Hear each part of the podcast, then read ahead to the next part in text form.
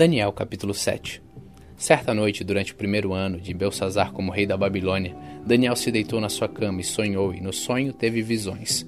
Quando acordou, ele escreveu aquilo que tinha sonhado. Aqui está o que ele escreveu. No sonho que tive naquela noite, eu vi os ventos soprando de todas as direções e agitando as águas do mar imenso.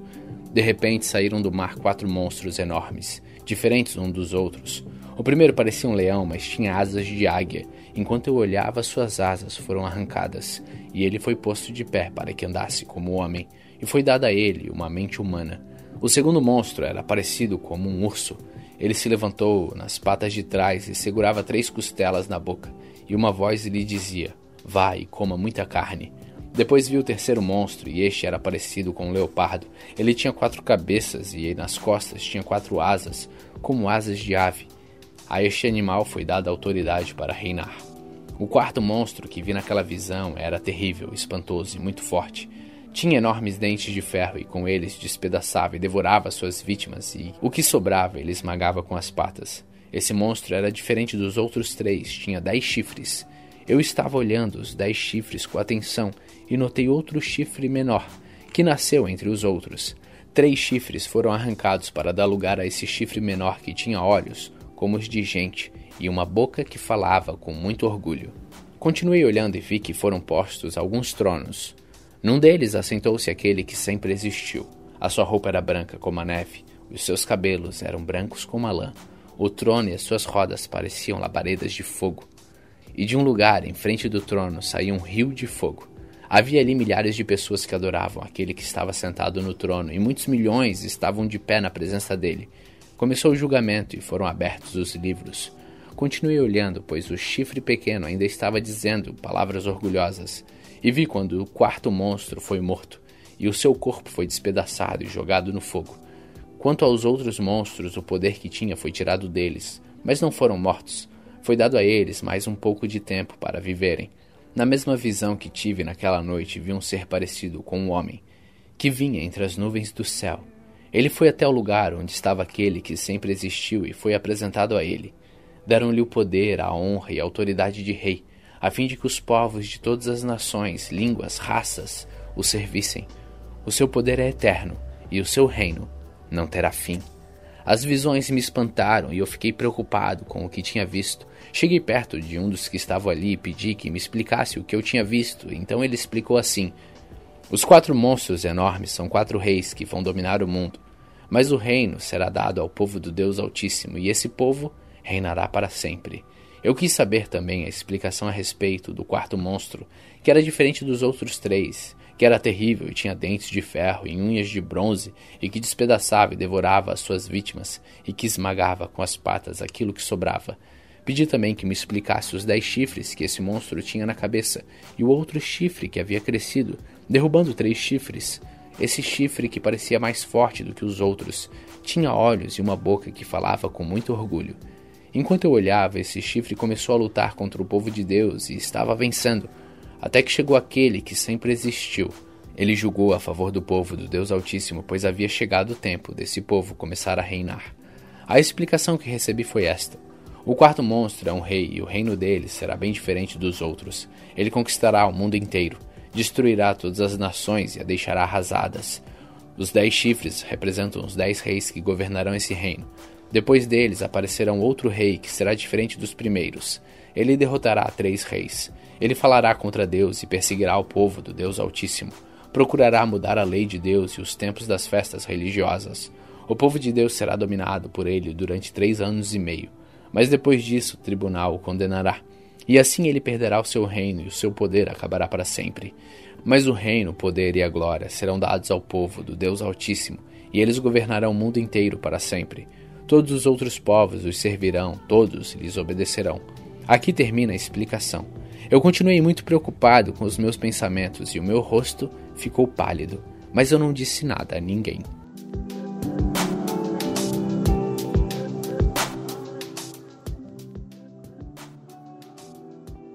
Daniel capítulo 8 No terceiro ano do reinado de Belsazar, eu tive outra visão.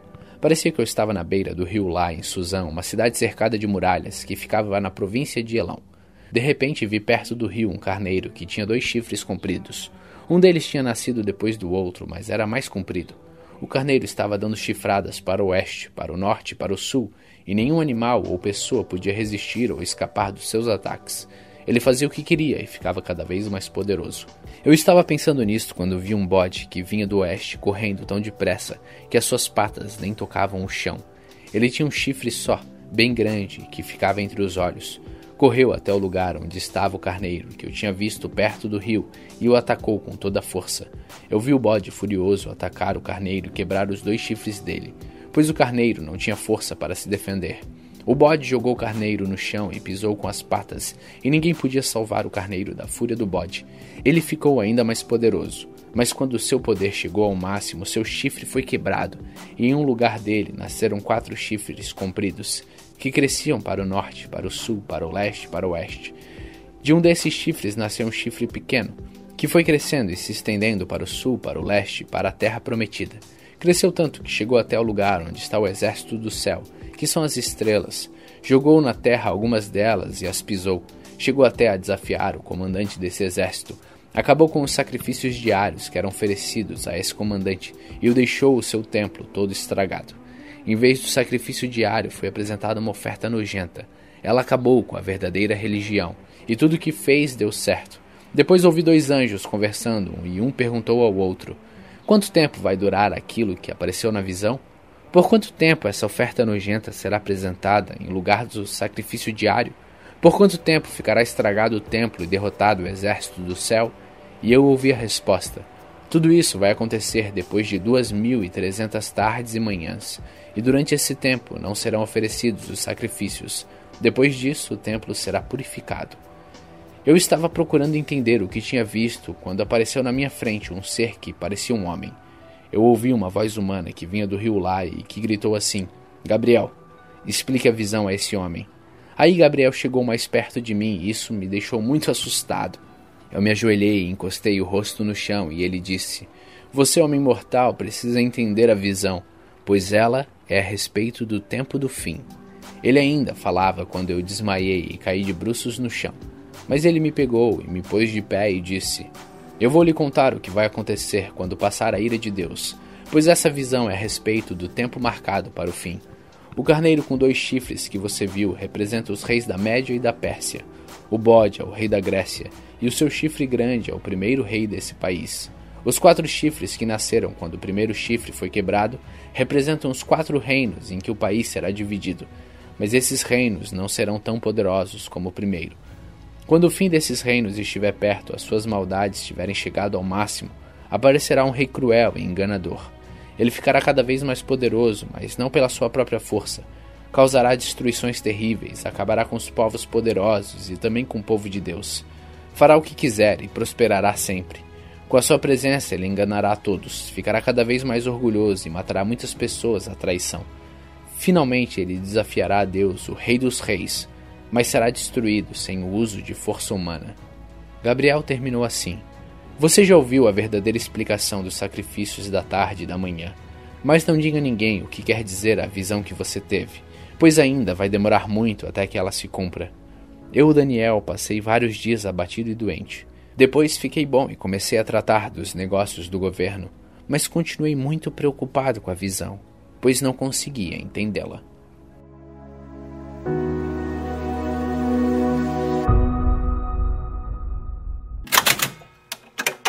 Hebreus capítulo 11 A fé é a certeza de que vamos receber as coisas que esperamos e a prova de que existem coisas que não podemos ver.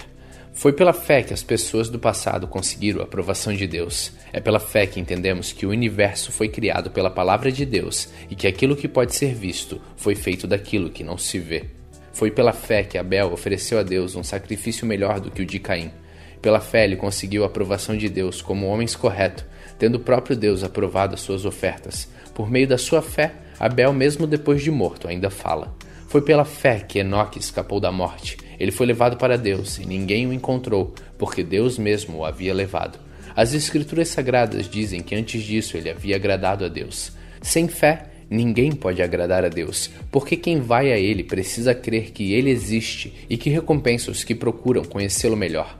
Foi pela fé que Noé ouviu o aviso de Deus sobre as coisas que iam acontecer e não podiam ser vistas. Noé obedeceu a Deus e construiu uma barca em que ele e a sua família foram salvos. Assim, Noé condenou o mundo e recebeu de Deus a aprovação que vem por meio da fé.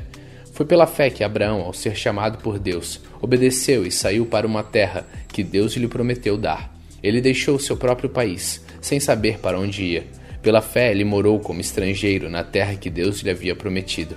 Viveu em barracas com Isaac e Jacó, que também receberam a mesma promessa de Deus, porque Abraão esperava a cidade que Deus planejou e construiu a cidade que tem alicerces que não podem ser destruídos. Foi pela fé que Abraão se tornou pai, embora fosse velho demais e a própria Sara não pudesse ter filhos. Ele creu que Deus ia cumprir a sua promessa. Assim, de um só homem, que estava praticamente morto, nasceram tantos descendentes como as estrelas do céu, tão numerosos como os grãos de areia da praia do mar. Todos esses morreram cheios de fé. Não receberam as coisas que Deus tinha prometido, mas as viram de longe e ficaram contentes por causa delas. E declararam que eram estrangeiros e refugiados, de passagem por este mundo. E aqueles que dizem isso mostram bem claro que estão procurando uma pátria para si mesmo. Não ficaram pensando em voltar para a terra de onde tinham saído. Se quisessem, teriam oportunidade de voltar. Mas, pelo contrário, estavam procurando uma pátria melhor, a pátria celestial. E Deus não se envergonha de ser chamado de o Deus deles, porque ele mesmo preparou uma cidade para eles. Foi pela fé que Abraão, quando Deus o quis pôr à prova, ofereceu seu filho Isaque em sacrifício. Deus tinha prometido muitos descendentes a Abraão, mas mesmo assim ele estava pronto para oferecer o seu único filho em sacrifício. Deus lhe tinha dito: por meio de Isaque é que você terá descendentes. Abraão reconhecia que Deus era capaz de ressuscitar Isaque, e por assim dizer, Abraão tornou a receber da morte o seu filho Isaque. Foi pela fé que Isaque prometeu bênçãos para o futuro a Jacó e a Esaú. Foi pela fé que Jacó, pouco antes de morrer, abençoou os filhos de José. Ele se apoiou na sua bengala e adorou a Deus. Foi pela fé que José, quando estava para morrer, falou da saída dos israelitas do Egito e deu ordem sobre o que deveria ser feito com seu corpo. Foi pela fé que os pais de Moisés, quando ele nasceu, o esconderam durante três meses. Eles viram que o menino era bonito e não tiveram medo de desobedecer a ordem do rei. Foi pela fé que Moisés, quando já era adulto, não quis ser chamado de filho da filha de Faraó. Ele preferiu sofrer com o povo de Deus em vez de gozar por pouco tempo os prazeres do pecado. Ele achou que era muito melhor sofrer o desprezo por causa do Messias do que possuir todos os tesouros do Egito. É que ele tinha os olhos fixos na recompensa futura. Foi pela fé que Moisés saiu do Egito, sem ter medo da raiva do rei, e continuou firme, como se estivesse vendo Deus invisível. Pela fé, Moisés começou o costume de celebrar a Páscoa e mandou marcar com sangue as portas das casas dos israelitas, para que o anjo da morte não matasse os filhos mais velhos deles. Foi pela fé que os israelitas atravessaram o Mar Vermelho como se fosse terra seca, e quando os egípcios tentaram atravessar, o mar os engoliu. Foi pela fé que caíram as muralhas de Jericó depois que os israelitas marcharam em volta dela durante sete dias. Foi pela fé que Raabe, a prostituta, não morreu com os que tinham desobedecido a Deus, pois ela havia recebido bem os espiões israelitas. O que mais posso dizer? O tempo é pouco para falar de Gideão, de Baraque, de Sansão, de Jefité, de Davi, de Samuel e dos profetas. Pela fé eles lutaram contra nações inteiras e venceram. Fizeram o que era correto e receberam o que Deus lhe havia prometido. Fecharam a boca de leões, apagaram incêndios terríveis e escaparam de serem mortos a espadas. Eram fracos, mas se tornaram fortes. Foram poderosos na guerra e venceram exércitos estrangeiros. Pela fé, mulheres receberam de volta os seus mortos que ressuscitaram. Outros foram torturados até a morte. Eles recusaram ser postos em liberdade a fim de ressuscitar para uma vida melhor.